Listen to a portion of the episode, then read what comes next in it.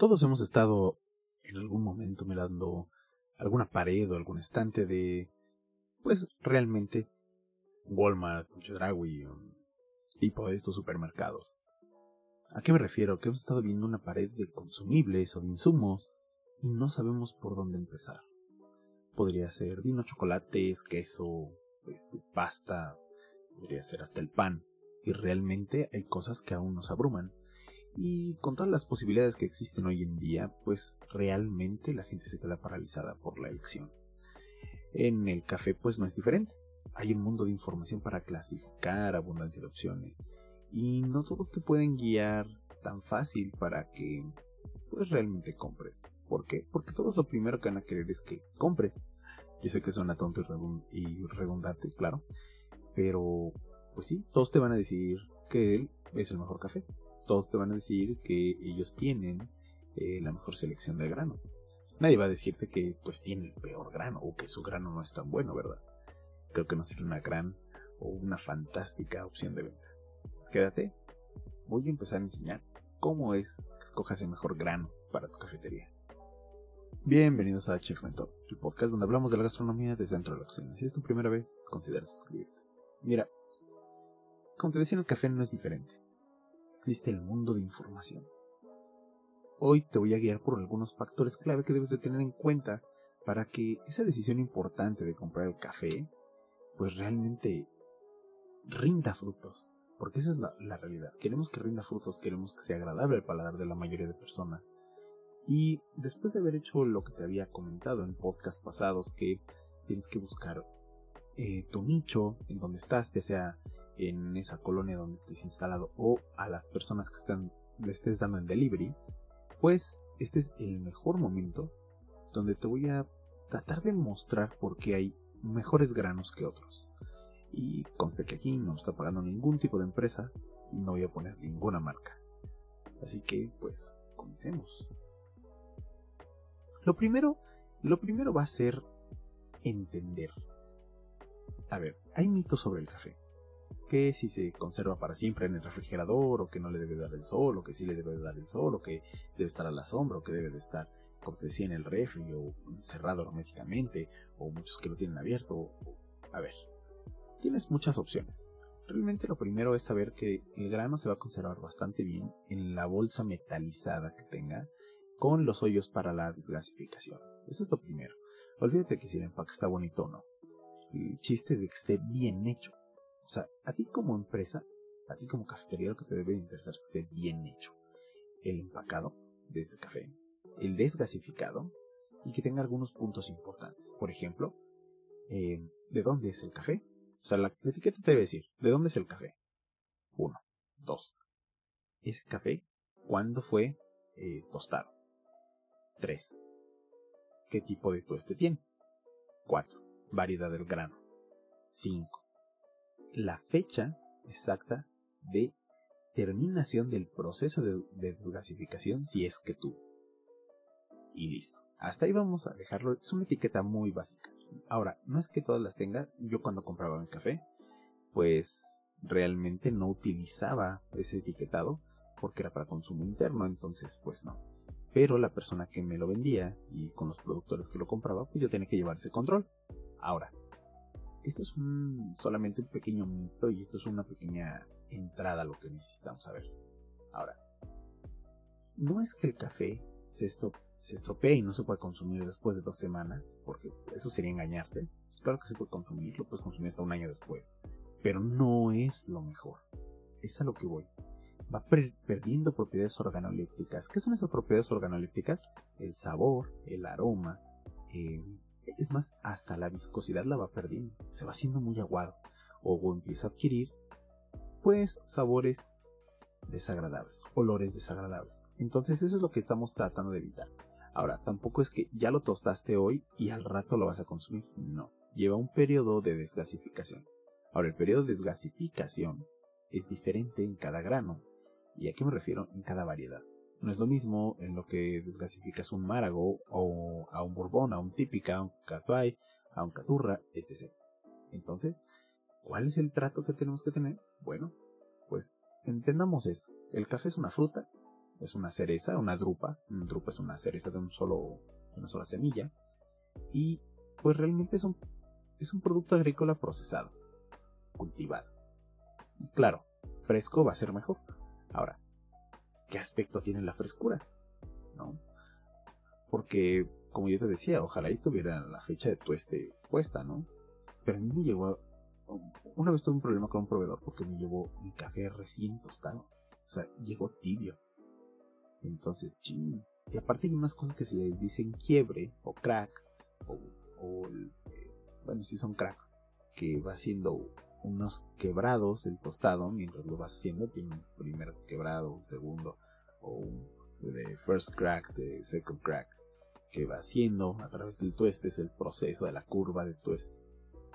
Entonces, todo eso tú lo tienes que tomar en cuenta. Porque tú tienes que tener eh, a ti mismo una fecha de pues caducidad, digámoslo entre comillas. ¿A qué me refiero? Que tú debes de saber en cuánto tiempo después del tueste tienes que tomar ese café. Yo, yo, yo lo, que recomiendo son entre 4 a 7 días después del tueste. Que, ya esté desgasificado que esté de verdad enfriado y que se haya conservado bien. A mí, por ejemplo, este, esta persona que me hacía el servicio del tueste, porque yo no lo hacía, el, después de terminarlo lo ponía a enfriar y después lo guardaba en, fíjate, eran unos contenedores herméticos de cristal. Entonces el café quedaba muy bien. Sin eh, torrefacción. Torrefacción es que le agreguen azúcar y algunas veces otras cosas al grano. Es un tueste tipo italiano, pero bueno, lo correcto es un torrefacto. Agregan azúcar, entonces se hace muy negro.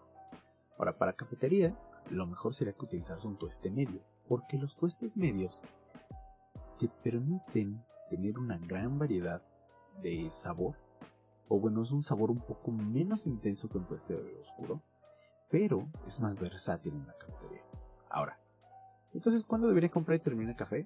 Pues mira, tú cómpralo lo más recién tostado posible. Ahora, todos te van a decir que lo ideal es de entre 7 y 14 días para que, pues, eh, en ese, el pico de sabor encuentre tu, pues, tu, tu taza. Yo te recomiendo de los 4 días a los 7 días y empieza a ver si de verdad ese café te convence. Tienes que probar. Eso es lo primero. Y esto te estoy hablando para cafetera expreso para café, de, que es para los métodos, o el brew te recomiendo decirlo 7 a 14 días. ¿Y por qué? Porque e, es recomendable por una sola razón. Porque tú vas a tener, eh, sí el pico sabor, vas a tener la densidad, vas a tener todo eso, pero vas a llevar un control más fuerte, o sea, más preciso, que eso es lo que se necesita realmente en la cafetería. Ahora, eh, después de que tú ya encontraste todo este pico sabor y que de verdad tienes que ir probándolo, si yo te recomiendo compras un kilo, tal vez cambies de proveedor. O tal vez dices, ya no quiero comprar en el Sams, porque conozco muchas cafeterías que compran en el Sams y te van a decir que es buenísimo, pero se están yendo por la marca. Y no es verdad. Lamentablemente, ¿no? Eh, te puede durar, fíjate, hasta, hasta un mes estos, cafés. Hasta dos meses, yo creo que ya exagerándole. Pero bueno, y es porque la intensidad va bajando, el sabor comienza a desvanecerse un poco y bueno, te deja una taza muy plana en este sentido, ¿no? Que pues generalmente la gente va a arreglar con azúcar. Pero bueno, regresando a esta parte, tal vez tú eres una persona que apenas estás cambiando de una marca del Sam's, una marca del Costco, una marca del Walmart, una marca de donde se te antoje y quieres agarrar un, un nuevo perfil. Tú vas haciendo estas pruebas, compras un kilo y vas viendo, ah, mira, día 4 me supo así el café y lo anotas. Mira, en el día 5 me supo así el café y lo anotas. Y así lo vas probando diario. Y entonces, y te vas enjuagando la boca con un chaser de, agua mineral, que es un vasito con agua mineral. Para que se enjuague la boca y los sabores y puedas percibir más olores y sabores. ¿Vale? Ahora, ¿por qué es importante esto? Porque así ya vas a saber el perfil que tienes en la taza. Entonces, ese perfil para que me entiendan. Em, es el perfil de tueste con el que vas a casar tu cafetería. Ahora, yo te propongo esto y creo que es algo que va a ahorrarte dinero en un principio, pero que va a tener que ser cambiado después. Y es lo siguiente.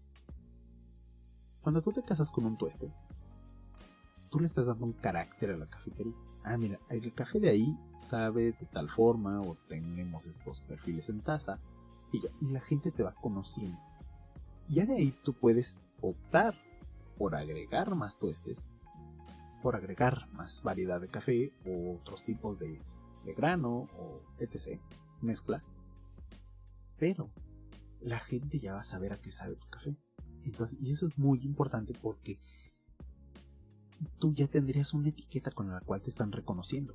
Eso es lo importante de esta parte. Ahora, dejando esta parte de lado, donde tú tienes también que hacer un énfasis son tus métodos de preparación. No es lo mismo un tueste para el espresso, para tu cafetera de espresso, a un tueste para una cafetera de filtro, para un tueste en una cafetera, por ejemplo, un, este, un Aeropress, un Chemex, una prensa francesa, un cold brew, tampoco va a ser lo mismo, este, pues el molido.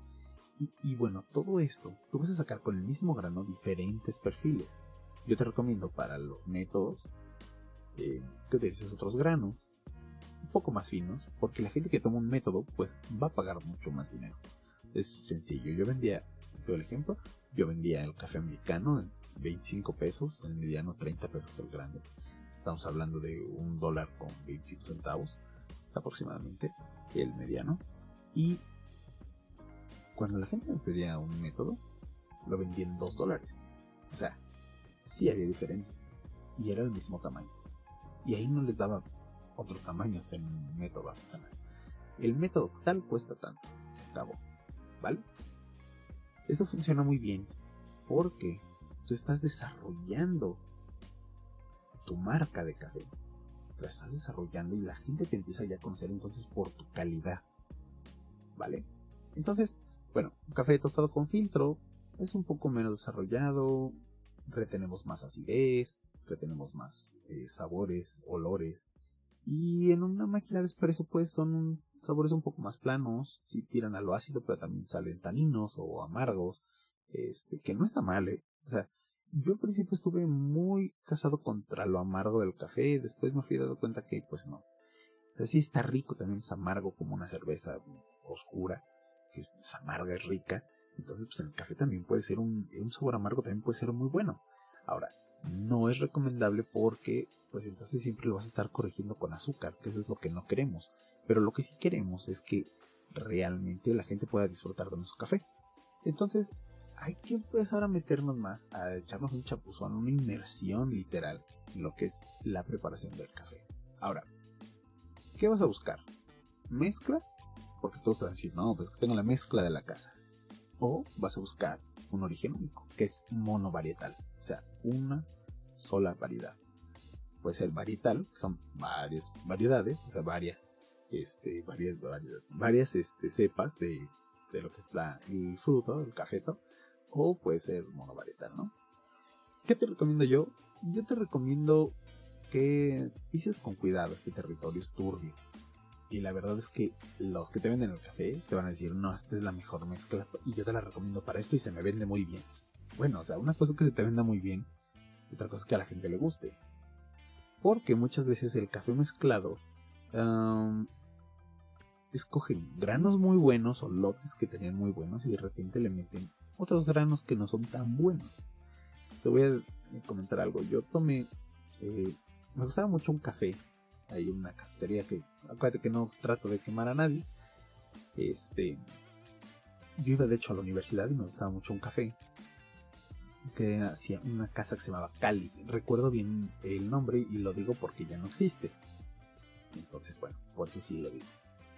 Eh, en ese lugar hacían una mezcla de robusta con arábiga.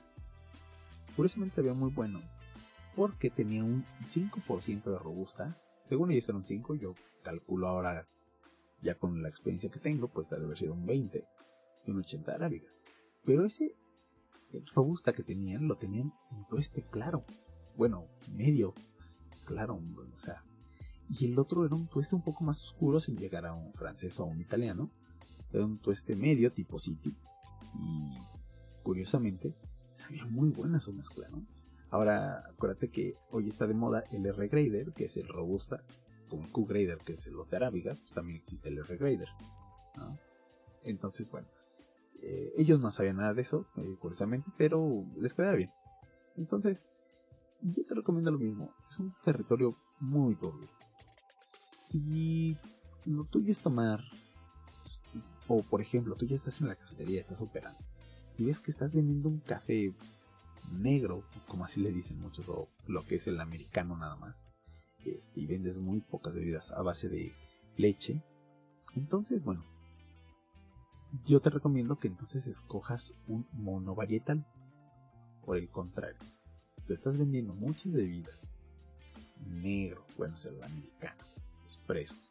Y aparte de eso, vendes mucho con leche, mucho con mezcla, con la mezcla de chocolate, leche, especias o es más hasta métodos. Entonces te recomiendo que utilices un, eh, una mezcla, ¿vale? ¿Por qué? Porque, o, o bueno, no solamente eso, que tú hagas tu mezcla también, ¿no? ¿Y por qué te lo recomiendo? Porque realmente vas a empezar a buscar expresos complejos para sacar americanos un poco más afrutados, que no sean, que no sean amargo un escafé, no, que sea un, eh, ¿cómo decirlo? Que sea frutado, que tenga notas de chocolate, que tenga notas de canela, que tenga notas de, de bayas, que tenga notas hasta de durazno, notas más cítricas, y que de verdad sea un café complejo, porque eso es lo que buscas. Y no solamente te lo digo porque, porque sí, o sea, eh, hay un uso de razón detrás de esto, ¿no? Ahora, eso queda hasta ahí. Porque también este, la mezcla, que la hagas tú, porque cuando hagas un método artesanal que son, bueno, Dripper, Chemex, Aeropress, eh, B60, Calita, eh, de hecho también Cold Brew, eh, o que hagas un nitro, o que hagas todo este tipo de café, pues las mezclas tú se las puedes ofrecer al cliente y va a ser una suma, una experiencia extra para el cliente. Entonces, ventajas del café mezclado, tú puedes coger diferentes tipos de grano y irlos mezclando o hacer tu propia mezcla, la mezcla de la casa y que de verdad sea una buena mezcla. O, pues, escoger un café único o bueno, monovarietal y que tú sabes que viene de una sola ubicación geográfica conocida, o sea, o una finca tal, este, por ejemplo, finca Shelly, ¿no? Y bueno, y que todo esto va a llevar al bebedor de café a apreciar el matiz específico que proporciona tu café o esa región. Por ejemplo, café de Chiapas o café de Veracruz. Porque hemos que decir, no, es que el café de Veracruz es muy ácido. Y otros dicen, no, es que el café de Chiapas es el más ácido. No, es que el café de Puebla no. No, el café de Nayarit es muy ácido y la verdad a México no le gusta y por eso casi nada más lo exporta. Y, lamentablemente es como una semi-realidad, ¿no? Entonces, habiendo dicho todo esto, así, para gente grande te recomiendo un, un monovarietal, para gente joven te recomiendo mezcla. Así yo, yo. ¿Por qué? Porque con la mezcla tienes mayor versatilidad. Puedes dar monovarietal y puedes dar una mezcla. Y con el otro, pues nada más tienes de una opción, ¿no? De una sola sola. Ahora, habiendo dicho todo esto, ¿podemos funcionar bien con un solo café? ¿La leche? Pues claro, sí, absolutamente.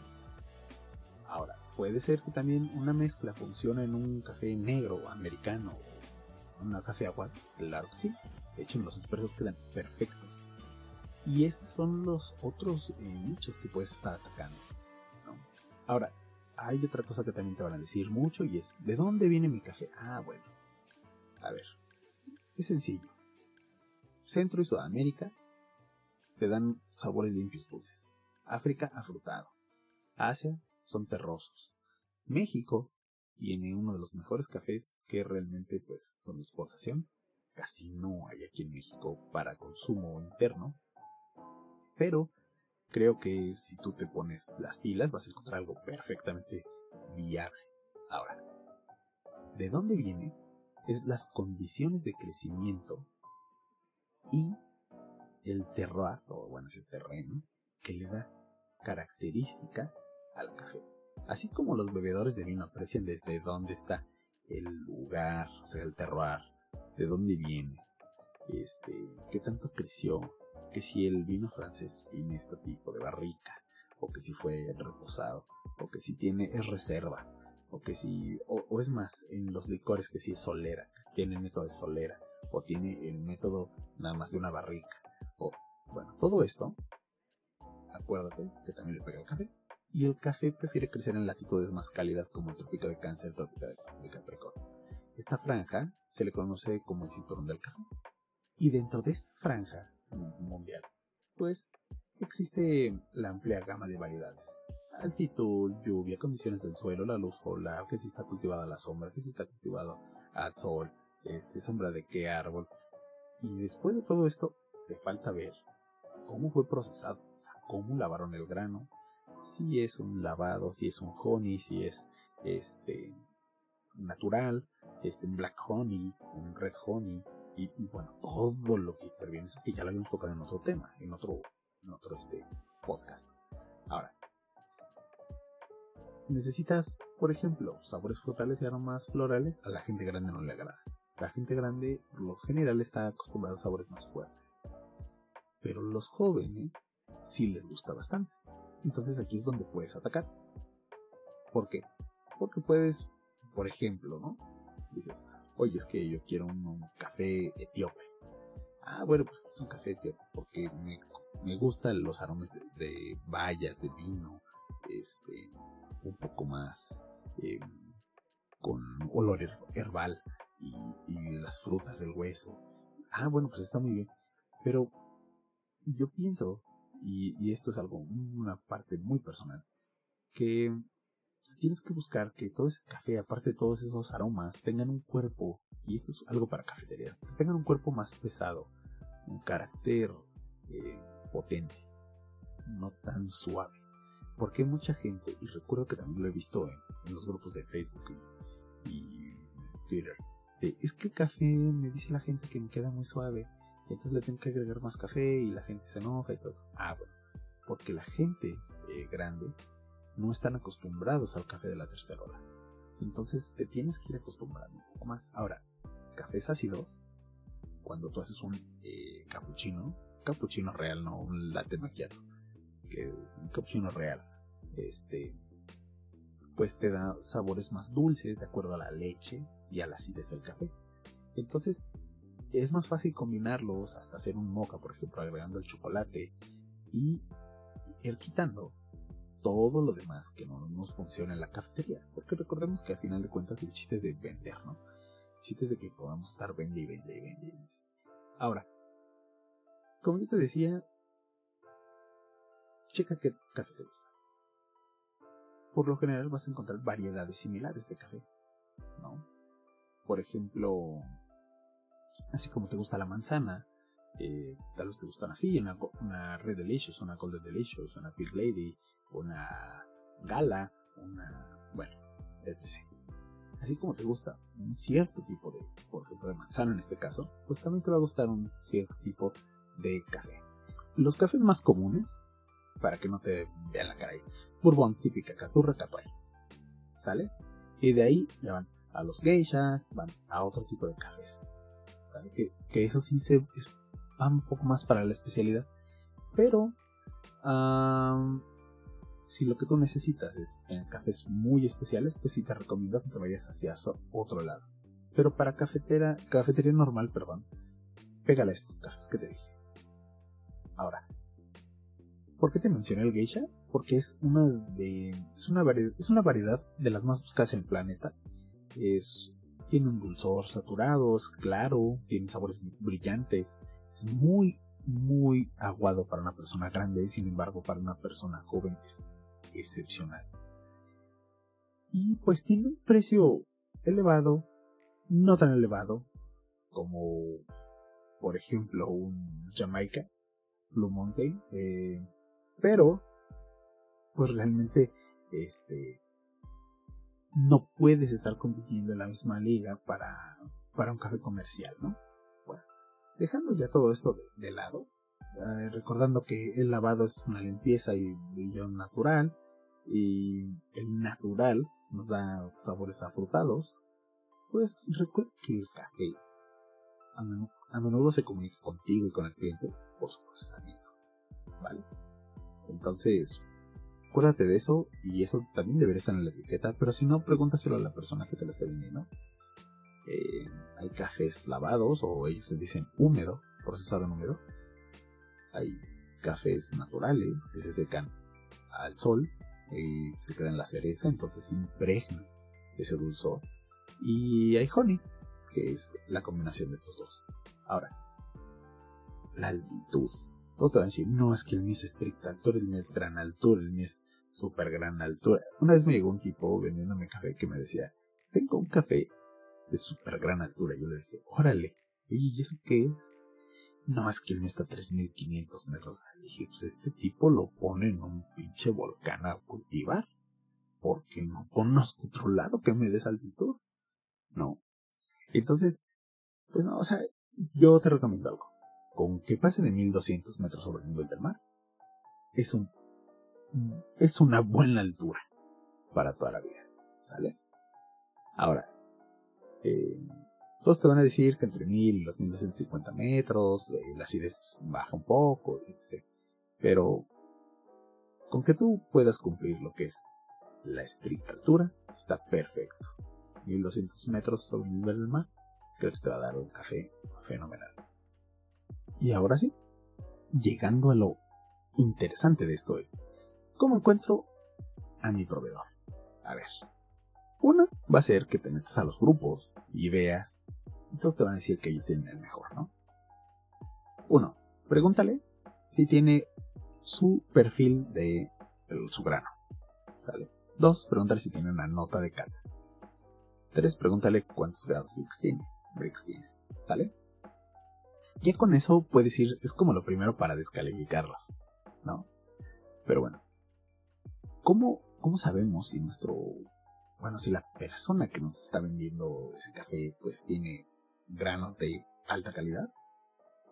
Pues uh, realmente ahí no tiene que ver tanto con el precio, aunque sí, no es un factor definitivo, no es un factor eh, calificatorio ¿no? o descalificatorio.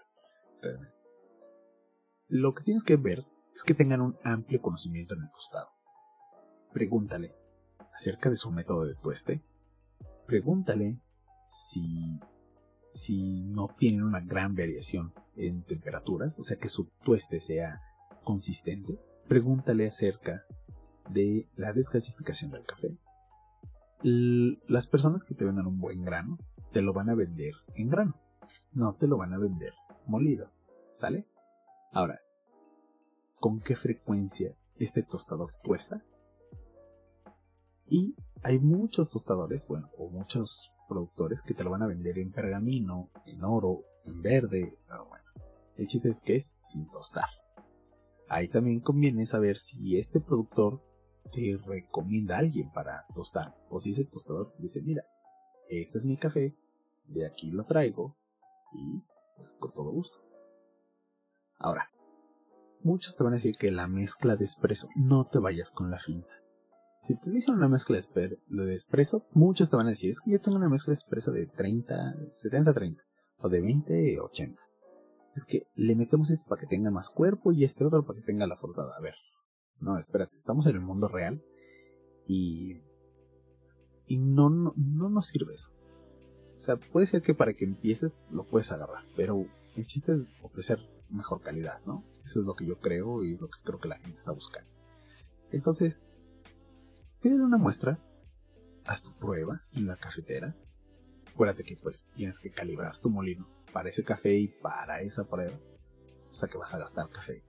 Y ellos ya lo deberían de saber, no te van a decir, ay, pruébalo así, ¿no? No, o sea, ellos te van a dar algo sustancioso como para unas 4 o 5 tazas. Y ahí sí, necesitas saber tú cómo preparar correctamente tu espresso para poder elegir la mejor mezcla, si es que quieres una mezcla. Si es monovarietal, que es lo que yo te recomiendo desde el principio para un espresso, entonces es que tu preparación sea la adecuada. Y eso es todo, literal. Porque un café increíble se puede arruinar si se prepara incorrectamente. O sea, hay formas de catarlo, claro que sí, lo mueles, lo pones en la taza caliente, agregas el agua, esperas, rompes la costra y vas catando. Sí. Pero si tú no tienes tanta experiencia, no te rompas la cabeza. Hazte un buen café, porque al final de cuentas es lo que va a probar la gente. Hazte un buen café, ¿vale? Ahora, tal vez ya escogiste un buen café. Tal vez ya tienes esa parte que quieres. Entonces, tal vez tu proveedor te diga, mira, tengo café de... Porque muchos te van a decir, tengo café de Puebla, de la Sierra Norte de Puebla, y tengo de café de Oaxaca, y tengo café de Chiapas de tal lugar, y de Veracruz de este otro lugar. Ah, ok. Pero cuando le preguntes, cuando, bueno, cuando te diga eso, dile, bueno, ¿qué variedad tienes? Si te dice típica, porque dice Bourbon, o te dice la que tenga. Ojo con el Nuevo Mundo, Nuevo Mundo, que es una mezcla entre robusta y arábiga. Generalmente venían de Brasil y bueno, pues se lo daban para algunas cosas más. Y bueno, dedícate a probar. Mira, en estas cafeterías de estas zonas, que tal vez debe haber una zona de por ahí por donde vivas, por ejemplo, aquí en mi caso, pues sería la Roma, ¿no? Oye, pues, ¿qué tal estas personas? ¿Qué, qué café te compran? Ah, mira, me compran ellos, ellos, ellos. Este café. Ah, bueno, entonces puedo yo ahí tener un parámetro para estar probando. Ahora, ¿quién debería juzgar el café? Si tienes un barista, adelante con tu barista. También tus clientes. También eh, se preguntas a tus clientes, ¿eh? Tú dile, oye, mira, estoy trayendo este café, ¿qué te parece? Tú dime. ¿Y por qué? Porque ¿quién debería juzgar el café? Pues lo primero eres tú, como propietario, participar en las degustaciones. Y hasta el mismo, la misma persona que te está vendiendo el café te puede enseñar a degustar su café. Te puede decir, oye, mira, yo de esta forma creo que mi café te da la mejor taza. Oye, yo tengo este, este grano que te va a dar lo mejor para, no sé, para un Chemex o para una prensa francesa. Ah, ok. Ahora, te tienes que incluir tú. O sea, el negocio del café te tienes que incluir tú, tienes que probar tú, tienes que estar ahí. ¿Sale?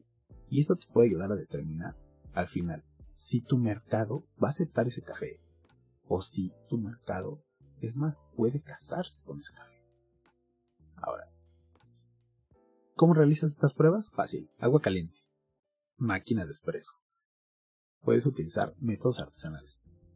Por favor, no pruebes más de entre 5 y 8 cafés en un solo lugar para que tu paladar y tu nariz no se agoten. Eh, haz una prueba ciegas también. Dile a alguien que te ayude, o a un amigo, un primo, un hermano, tu novio, eh, tu amante, tu, quien sea. Oye, a ver, prepárame estos.